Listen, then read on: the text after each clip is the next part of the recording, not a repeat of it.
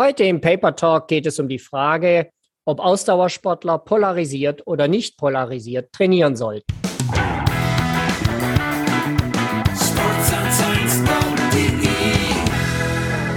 In vorherigen Episoden haben wir schon öfters über polarisierte Intensitätsverteilung gesprochen. Gerade erst vor kurzem habe ich in Episode 13 mit Luca Philippas im Laufen und in Folge 16 mit Gunnar Treff im Rudern über das Thema polarisierte Intensitätsverteilung in unterschiedlichen Sportarten diskutiert. Letzte Woche haben zwei Forschergruppen in der Fachzeitschrift Medicine Science Sports and Exercise zwei ziemlich konträre Ansichten eingenommen, mit dem Ziel zu diskutieren, ob polarisiertes Training optimal oder eben nicht optimal für Ausdauersportler ist. Zusammen mit Christoph Zinner habe ich viele Studien zur Intensitätsverteilung durchgeführt und in dem heutigen Paper Talk wollen wir die wesentlichen Standpunkte und Meinungen der beiden Forschergruppe aufgreifen und kritisch die aktuelle Diskussion mit unseren eigenen Erfahrungen kommentieren.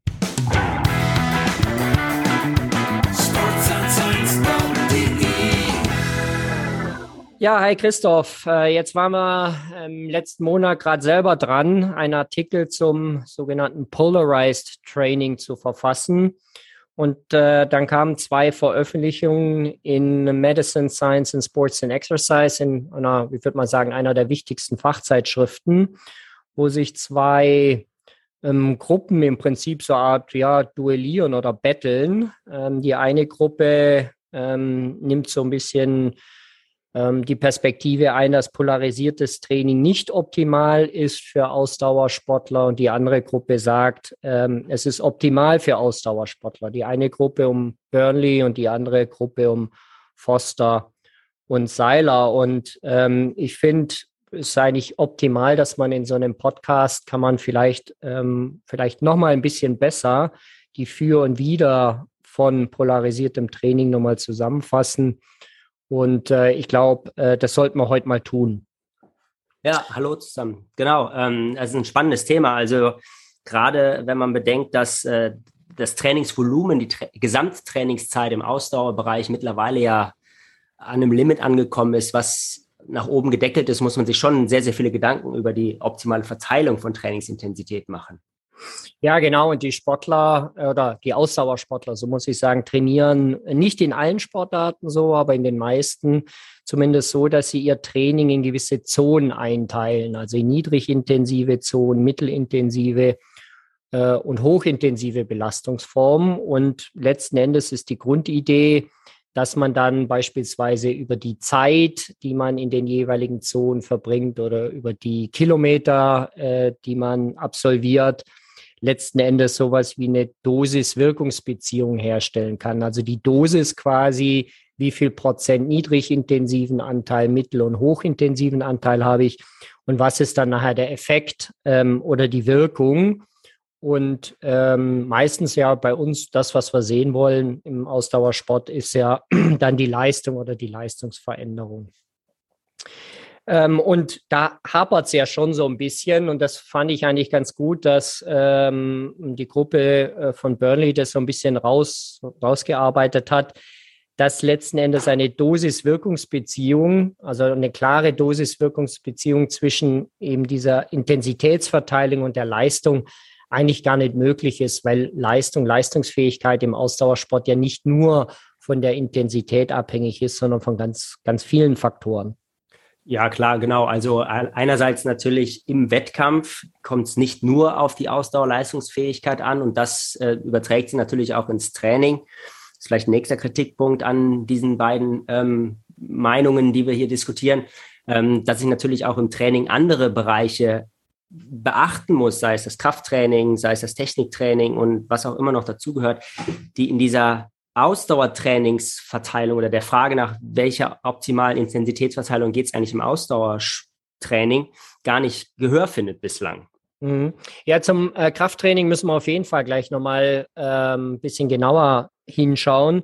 Aber ich finde in der Diskussion, die beide Gruppen führen, und äh, ich sag mal, die eine, eine Gruppe hat ja das Thema, würde ich mal sagen, so die letzten 15, 20 Jahre vielleicht ähm, ja stimuliert und die andere Gruppe ist mir zumindest jetzt nicht so aufgefallen, als dass die jetzt fundamental in dem Bereich mhm. ähm, geforscht haben. Mhm. Aber was ich in beiden Diskussionen, ich fand, relativ oberflächlich finde, ist, dass ähm, sehr häufig von Ausdauersportlern gesprochen wird. Mhm. Ähm, jetzt muss man da natürlich schon ein bisschen aufpassen.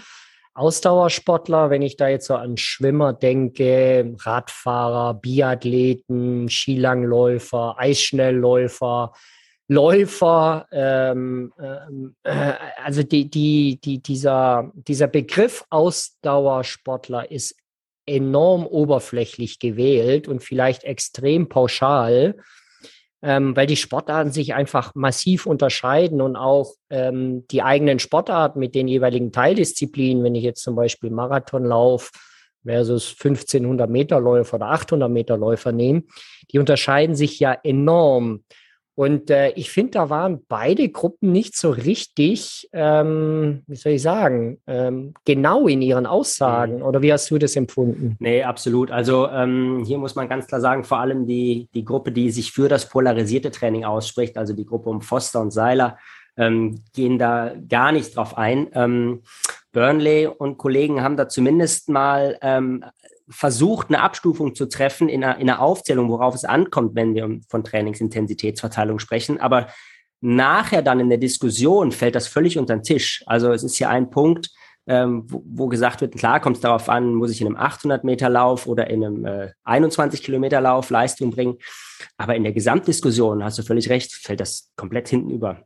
Ja, ja vor allem, also ich glaube, das muss man vielleicht doch nochmal ein bisschen erklären, weil die, die Sportarten, die sind so unterschiedlich. Es gibt Sportarten, die sind beindominiert, es gibt Sportarten, die sind Oberkörper äh, dominiert, also die, die Antriebsmuskulatur äh, eher im Oberkörper. Äh, dann gibt es Sportarten, die sind Ganzkörpersport. es gibt Sportarten, die haben mehr exzentrische Muskelkontraktionen, dann ähm, andere eher konzentrische oder auch Mischformen. Ähm, in manchen Sportarten sitzt man, äh, man steht, man, man liegt.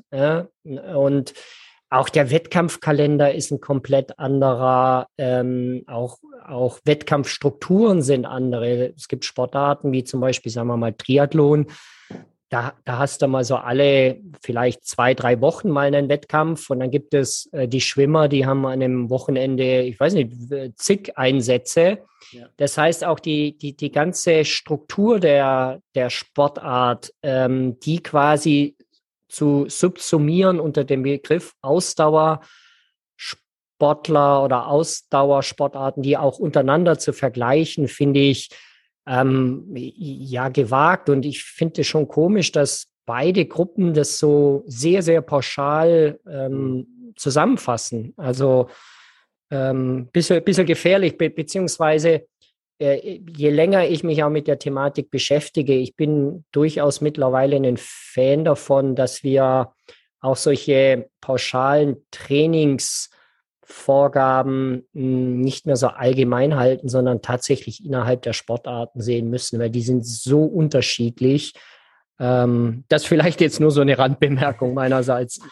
Also sehe ich ganz genauso. Und was da immer noch nicht mit drin ist, muss man ja fairerweise auch sagen, ist das Individuum des Athleten. Also angefangen von Männer versus Frauen, von äh, Jugend über ähm, Breitensportler, ambitionierte Breitensportler bis hin zum Elitesportler. Da gibt es ja auch nochmal einen Unterschied, ähm, was zum Beispiel die Anzahl der Trainingseinheiten pro Woche angeht wie ich da verteile am besten. Ja, absolut. Und äh, da sprichst du ja auch noch einen Knackpunkt an, den beide Gruppen meines Wissens nach gar nicht, ähm, also überhaupt nicht in Erwägung ziehen, ist ja der Beobachtungszeitraum. Äh, in der 2006er Veröffentlichung vom, von Seiler, wo er das erste Mal im Prinzip diese polarisierte Verteilung analysiert hat, hat er ja letzten Endes wirklich nur so eine ja, muss man ja schon sagen, eine Momentaufnahme ja nur analysiert. Mhm. Ich glaube, es waren 32 Trainingseinheiten, äh, nein, 32 Tage. Also äh, genau. Trainingslager, genau. Oder ein Trainingslager hat er sich ähm, angeschaut und hat dann auf, aufsummiert, wie viel Zeit wurde in der jeweiligen Trainingszone verbracht. Und da kam eben so, eine, so ein polarisiertes Verteilungsmuster raus. Und du, ich und andere Gruppen, wir schauen uns das ja schon an, weil wir schon meinen, dass wir aus den, aus den Mustern, aus den Verläufen über die Zeit hinweg vielleicht schon irgendwas wie eine, so eine Dosis-Wirkungsbeziehung irgendwann mal rausinterpretieren können. Aber die Zeiträume, die, äh, die wir da, da haben, sind ja viel, viel länger. Also ähm, wir schauen uns ja mittlerweile mehrere Saisons oder Saisonverläufe dann an. Mhm.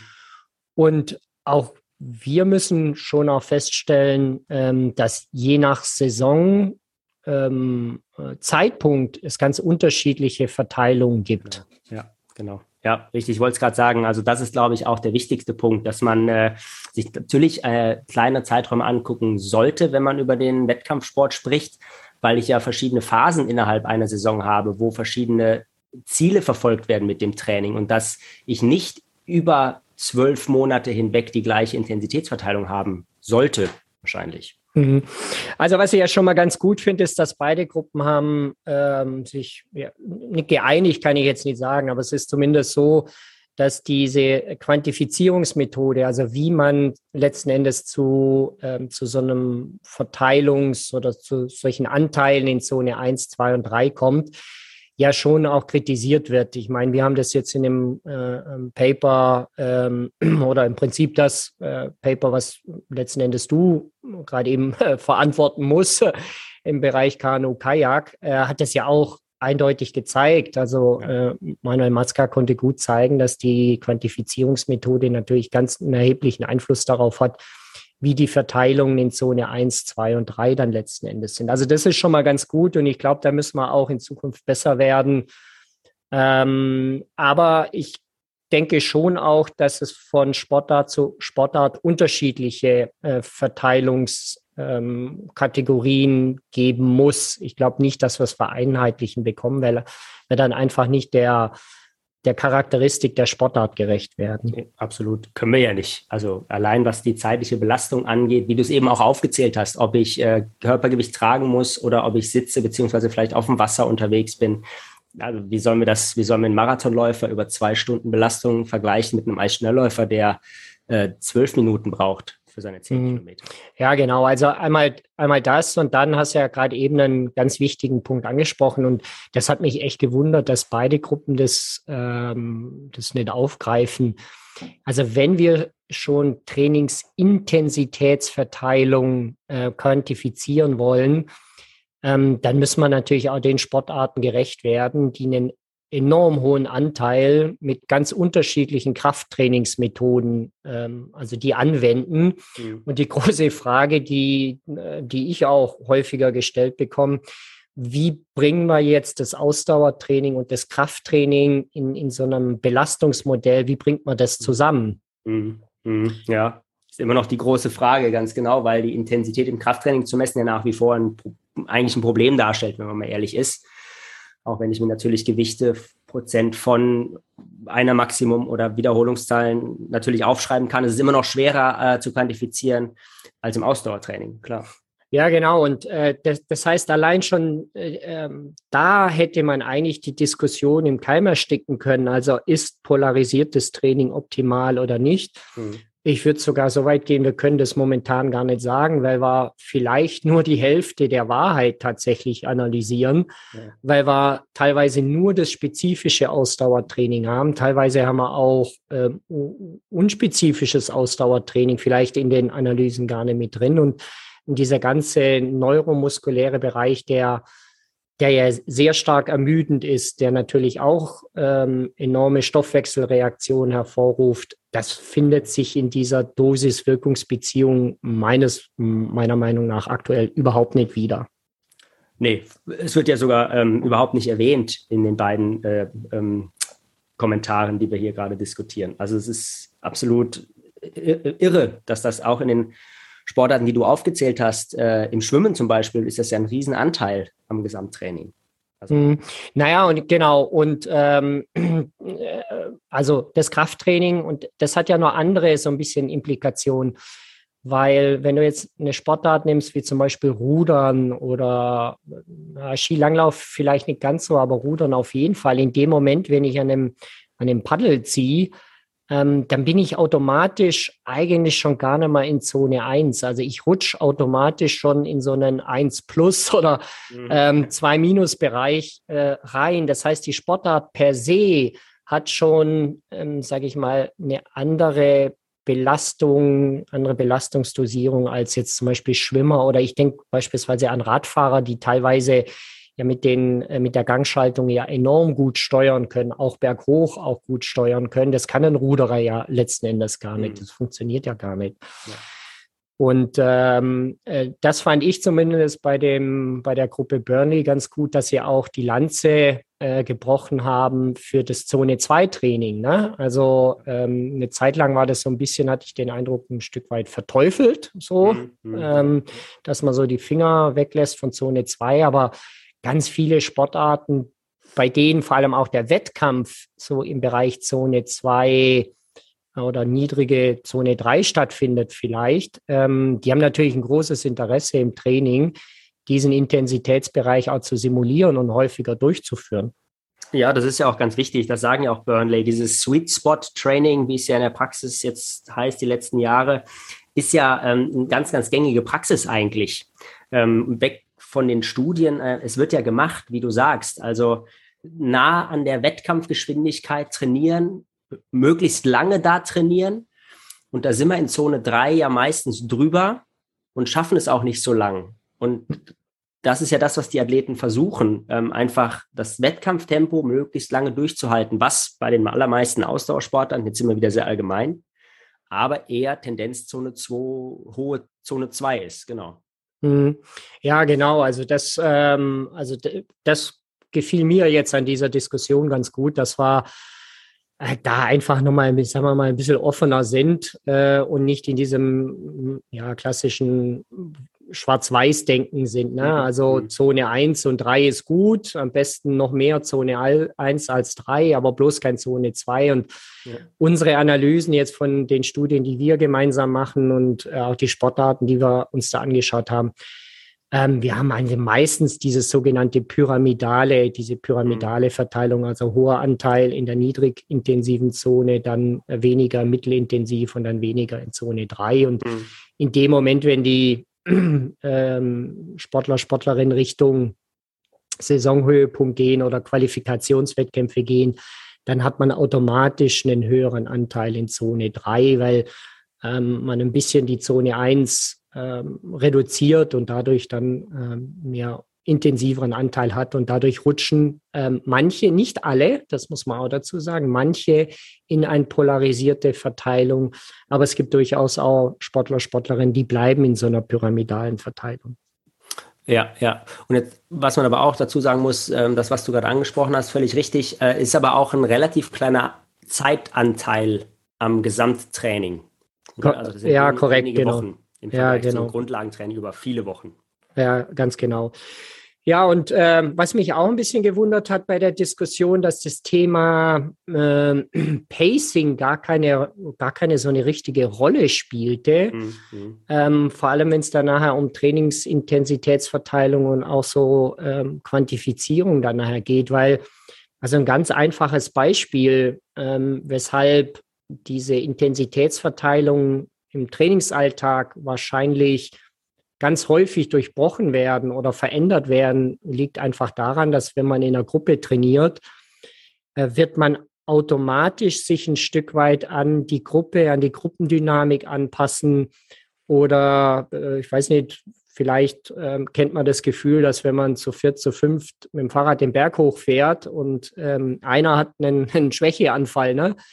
Ähm, dann ist es quasi wie ein Gaspedal für den Rest der, der Truppe. Die geben auf einmal Gas und dann ist man automatisch in Zone 2 äh, oder sogar Zone 3. Das heißt, man hat so Alltagsdynamiken, ähm, die, die werden in, diesem, in dieser Intensitätsverteilung ja gar nicht ähm, äh, wiedergespiegelt und sind vielleicht auch gar nicht also das ist halt Trainingsalltag. Ne? Das sind die Verteilungen, die dann entstehen durch solche tagtäglichen Prozesse. Mhm. Und ich bin mir ziemlich sicher, dass, ähm, dass die Sportarten, die vermehrt in der Gruppe trainieren, ähm, noch eine zusätzliche, sagen wir mal, Verfälschung vielleicht haben oder sich nicht unbedingt immer an den Trainingsplan halten, wenn man automatisch mit der, mit dem Konkurrenten oder mit der Konkurrenz checkt, wie ist der, wie ist der drauf, wie fit ist die Person, ne? Vor allem bei, bei Jugendlichen, die sich dann auch vielleicht auch irgendwie Plätze erkämpfen müssen oder Qualifikationspunkte oder, oder, oder. Mhm. Und es wunderte mich, dass man diesen, diesen emotional, ja, nehmen wir, es mal so, emotional psychologischen äh, Effekt da gar nicht aufgegriffen hat, weil der wird enorm sein, äh, ja. gehe ich mal von aus. Ja, ähm, ich meine, Foster hat es in einem Satz kurz erwähnt, ähm, weil das ja auch ein Thema von Seiler äh, immer ist. Dieses äh, Stick to your zones, to your pre-planned zones. Aber du hast natürlich völlig recht. Ähm, das ist in der Praxis ein absolutes Problem. Ja, ganz klar. Es gibt ja auch viele Top-Leute, die, die alleine trainieren. Vielleicht nicht aus dem Grund, aber die dann halt einfacher in den Zonen bleiben, die sie sich vorgenommen haben. Mhm. Aber das ist nicht Alltag. Ja, vor allem in der Jugend, das, ja, kennt man mhm. gut. Naja, und dann Alltag, du hast es gerade angesprochen, ähm, was mich auch so ein bisschen wunderte, ist, wir, wir hatten jetzt auch gerade vor kurzem eine äh, ziemlich, sage ich mal, eindeutige Veröffentlichung, wo wir halt auch festgestellt haben, dass äh, sämtliche Freizeitaktivitäten durchaus auch ähm, äh, trainingsrelevant sein können. Mhm. Und dass wenn man über Trainingsbelastung äh, spricht und man zumindest, sage ich mal, annehmen kann, dass die Biologie jetzt nicht nur auf die vier Stunden Training oder drei Stunden Training sich fokussiert, sondern die Biologie halt 24 Stunden lang tickt und sich anpasst, ähm, dass man auch die, die Alltagsaktivitäten da auch mit reinkalkulieren muss. Und das haben beide Gruppen gar nicht aufgegriffen, mhm. äh, den Aspekt weil es, es gibt einfach Sportler, die sind sehr aktiv in ihrer Freizeit und es gibt äh, Sportler, die sind halt sehr inaktiv. Und wenn ich über Dosis-Wirkungsbeziehung sprechen möchte und ich möchte diese, ähm, diesen Zusammenhang analysieren, dann muss ich schon auch einen, einen größeren Zeitraum mir anschauen und nicht nur das reine Training. Ja, na klar, selbst wenn ich mir die Top-Leute anschaue, die mit äh 25 Stunden oder 20 bis 30 Stunden die Woche äh, unterwegs sind im Ausdauerbereich. Auch wieder hier haben wir den Kraftbereich ja gar nicht mit drin, meistens. Ähm, dann bleibt trotzdem noch ein großer Zeitraum, der halt nicht erfasst wird. Genau. Mhm. Ja, also ähm, ich finde spannend, dass die beiden Gruppen jetzt diese Diskussion da nochmal so ein bisschen angefacht haben. Aber ich glaube, die, sage ich mal, etwas ja, gegensätzliche oder vielleicht auch so ein bisschen ähm, ja, wie soll man sagen, also diese ähm, ketzerischere oder reißerische äh, Betitelung, polarized training is not optimal oder is optimal, glaube ich, hat uns nicht richtig weitergebracht ähm, letzten Endes. Also es hat, glaube ich, eigentlich die Diskussion nur dazu geführt, dass wir äh, das Zone 2 Training, ähm, sage ich mal, vielleicht wieder zulassen, ne? so ein bisschen. Ja, ja. Ähm, aber arg, arg viel mehr hat es letzten Endes doch nicht gebracht. Oder wie, wie siehst du das? Hm, nee, also es hat äh, mir nochmal die Augen geöffnet, wie wichtig eigentlich die, die Gesamtbetrachtung ist, was wir jetzt auch ja gerade diskutiert haben, von was gehört eigentlich noch neben dem Ausdauertraining zu einem äh, zu einem kompletten Ausdauerathleten dazu, wie Krafttraining, wie regenerative Maßnahmen oder, oder der Alltag. Aber inhaltlich ähm, ist es äh, ja eine schöne Zusammenfassung, ähm, die, die Sie da gebracht haben. Ähm, man kann sich ja selber ein Bild davon machen, was man jetzt meint, ob Zone 2 wichtig ist oder nicht. Ich habe da mein, mein klares Bild von. Aber ähm, ich glaube, es ist aus beiden klar geworden. Selbst die, die Gruppe um äh, Foster, die sagt, Polarized ist besser als alles andere, ähm, sagt ja auch, Zone 2 ist nicht so schädlich wie eine ganze Zeit lang angenommen. Ja. Ja, ja, genau. Und, und letzten Endes, ich glaube, um das vielleicht das, das Bild abzurunden, ähm, natürlich kann man äh, einen, einen Training vorplanen. Das werden auch äh, Trainer, Trainerinnen natürlich auch machen in ihren jeweiligen Sportarten. Aber äh, Tag für Tag wird ja schon entschieden an, aufgrund von ganz unterschiedlichen, sage ich mal, Informationsquellen.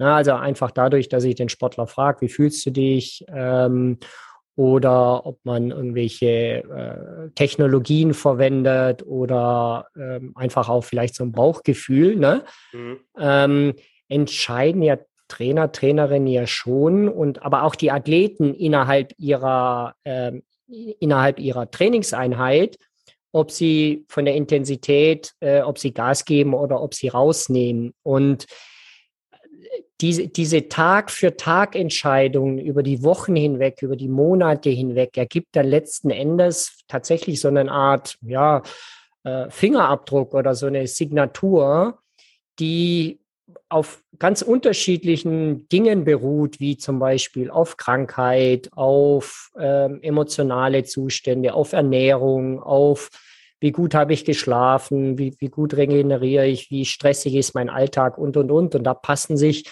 Sportlerinnen, Sportler, die vor allem ein hohes Trainingsvolumen haben, natürlich ähm, äh, Tag für Tag an. Ähm, was ich damit sagen möchte, ist, dass so eine vorgefertigte, äh, vorgefertigten Plan der wird letzten Endes im Trainingsalltag gar nicht umzusetzen sein, weil man Tag für Tag justieren muss oder nachjustieren muss. Und daraus kann sich gegebenenfalls eine polarisierte Intensitätsverteilung in unterschiedlichen Sportarten ergeben.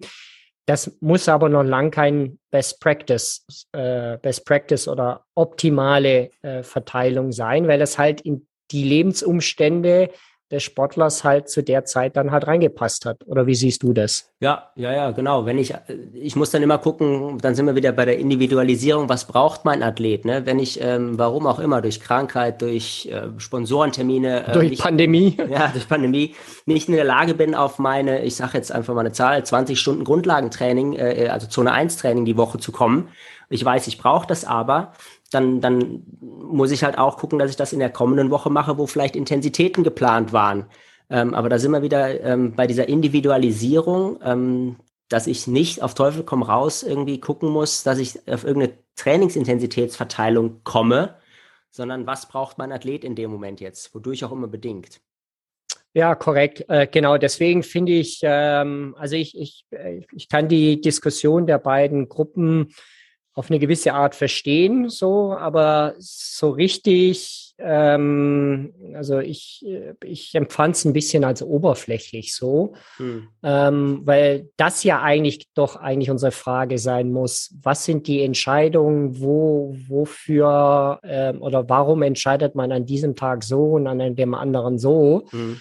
Ähm, und dann sage ich, oder, oder, oder beziehungsweise was kann man ähm, was kann man planen im Vorfeld und was ist dann letzten Endes dann nachher die Realität. Und ich glaube, ähm, da müsste eigentlich ja so ein bisschen ein Stück weit die Reise hingehen und nicht die, die, die Frage, ob man polarisiert oder nicht, weil manche Sportler, so ist zumindest meine Erfahrung, ja, die polarisieren, ob bewusst oder unbewusst. Ähm, aber viele Sportler, Sportlerinnen, die ich kenne, polarisieren nicht, auch über die mhm. ganze Saison hinweg, äh, nicht notwendigerweise. Mhm. Ähm, deswegen so, also mein Gefühl ist so richtig weiter, weitergebracht hat uns die Diskussion nicht. Nee, gesagt, es war eine schöne Zusammenfassung. Ähm, schlussendlich stellt sich die vielleicht philosophisch anmutende Frage äh, in Bezug auf das Training, dann wieder physiologische Frage. War das eine gute Entscheidung? Was ich da heute trainiert habe.